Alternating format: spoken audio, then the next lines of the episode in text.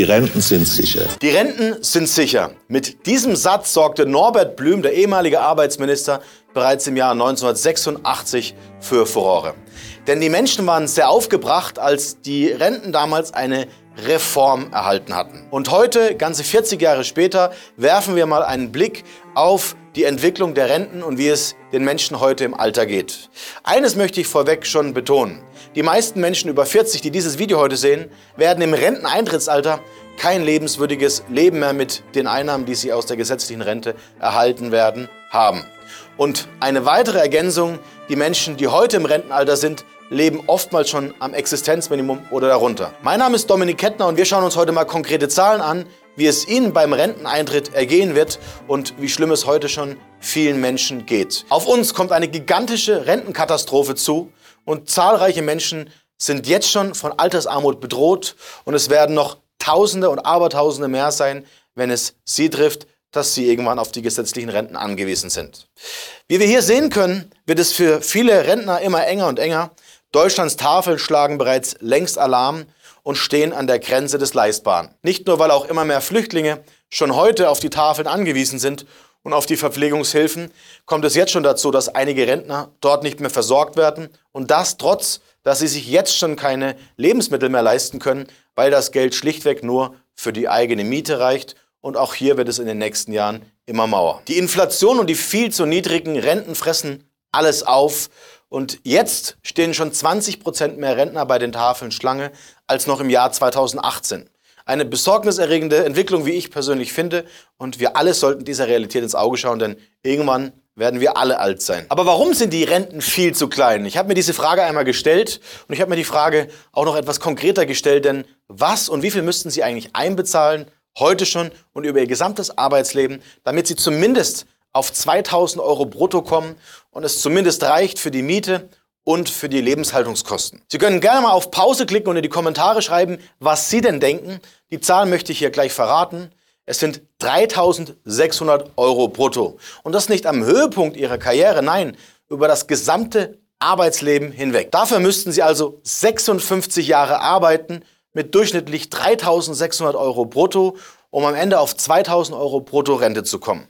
Im Schnitt zahlen die Deutschen, wie wir hier sehen, übrigens nur 41 Jahre in die Rentenkasse ein und nicht, wie gerade in meiner Musterrechnung, 56 Jahre, also 15 Jahre weniger. Doch es wird noch besser, denn kommt man auf eine ähnliche Arbeitszeit, dann braucht man als Mann in meiner Rechnung in den alten Bundesländern 4.900 Euro und jetzt festhalten als Frau, weil Frauen weniger arbeiten im Schnitt wegen Kindern und Geburt und so weiter, fast 7.000 Euro brutto. Sie bräuchten also durchschnittlich über die gesamte Arbeitszeit 4.900 Euro als Mann und 7.000 Euro brutto als Frau.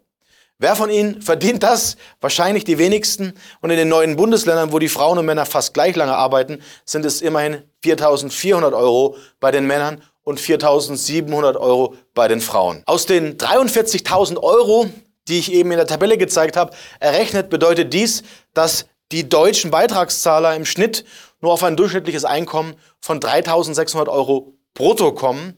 Wohlgemerkt, dass die gesamte Einzahlzeit nur bei 41 Jahren im Schnitt liegt und nicht bei den besagten 56 Jahren. Hier wären wir schon beim ersten Problem. Für 2000 Euro brutto im Monat müssten Sie also eben mal 30 Prozent, das sind 1000 Euro mehr, im Monat verdienen. Wie gesagt, vom ersten Arbeitstag hinweg über das gesamte Arbeitsleben hinweg. Also eine Zahl, die wohl die wenigsten, leider die wenigsten in Deutschland erreichen werden. Trotz und das wohlgemerkt der steigenden Inflation, denn die Arbeitgeber und die produzierenden Gewerbe können in der Regel diese Inflationsausgleiche nicht bezahlen, gerade nicht wie im letzten Jahr, wenn wir beispielsweise von 10 Prozent Inflation reden. Um einen realistischen Vergleich heranzuziehen, die bestbezahlten Kassierer in Deutschland beispielsweise verdienen 2700 Euro brutto monatlich. Das reicht, wie der Fokus berichtet, für gerade einmal 1000 Euro Rente. Und so knapp sieht es für die meisten Deutschen auf dem Rentenkonto aus.